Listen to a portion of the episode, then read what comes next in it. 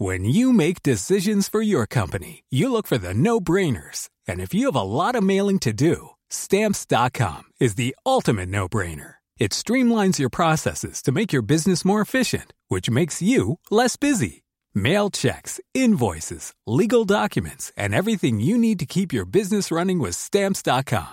Seamlessly connect with every major marketplace and shopping cart. Schedule package pickups and see your cheapest and fastest shipping options from different carriers. With rates up to 89% off USPS and UPS rates. And with the Stamps.com mobile app, you can take care of mailing and shipping wherever you are. Make the same no-brainer decision as over 1 million other businesses with Stamps.com. Sign up with Code PROGRAM for a four-week trial, plus free postage and a free digital scale. No long-term commitments or contracts. That's stamps.com. Code program.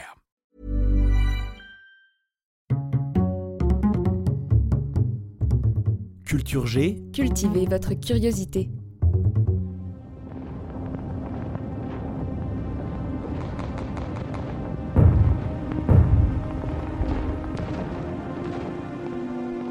Le bilan de la Première Guerre mondiale est terrible.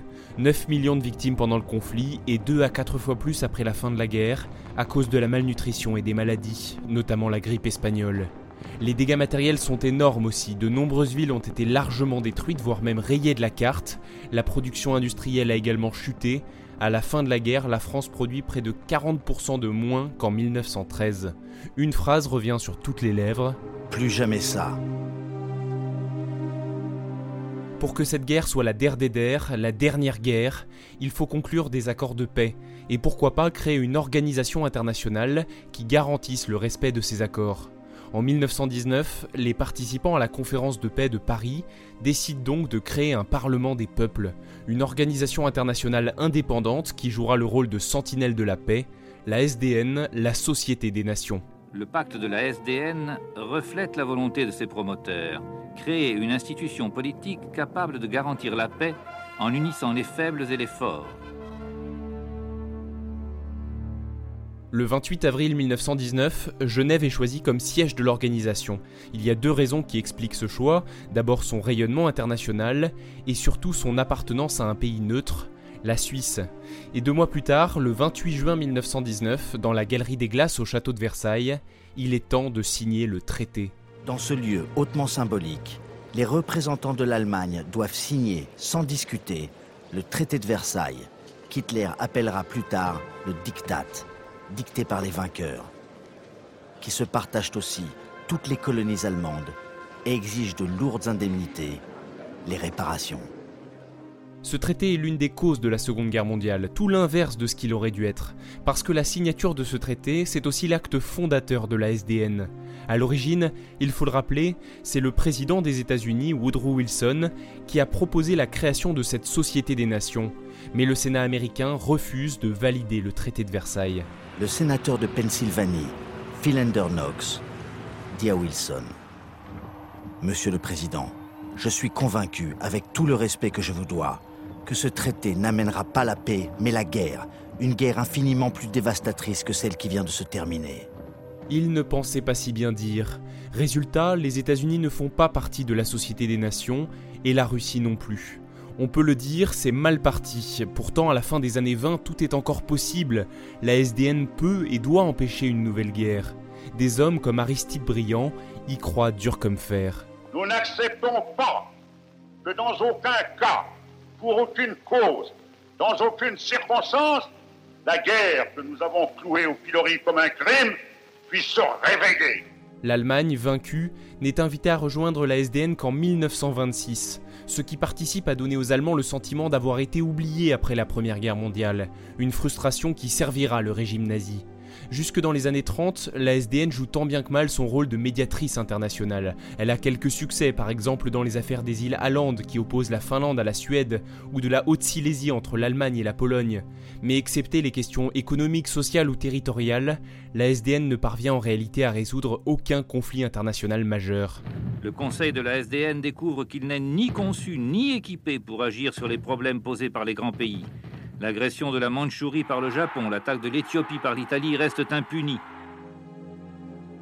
En 1933, après le Japon et l'Italie, c'est au tour de l'Allemagne, dirigée par Hitler, de quitter la SDN.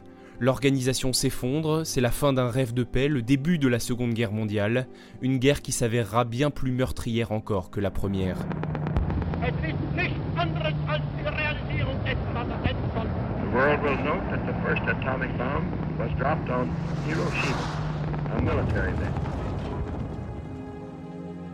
Plus de 60 millions de personnes tuées, soit au moins 2% de la population mondiale à l'époque la Seconde Guerre mondiale est le conflit le plus meurtrier de l'histoire.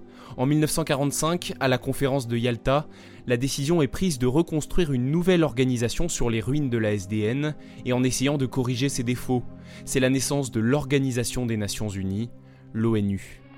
Genève a retrouvé une animation oubliée depuis les mauvais jours de 1939. Animation un peu endeuillée car Genève assiste aux funérailles de la SDN qui vient d'y ouvrir sa dernière session.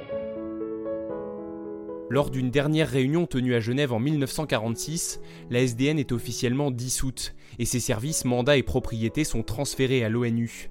L'ONU qui est maintenant à New York dans le quartier de Manhattan.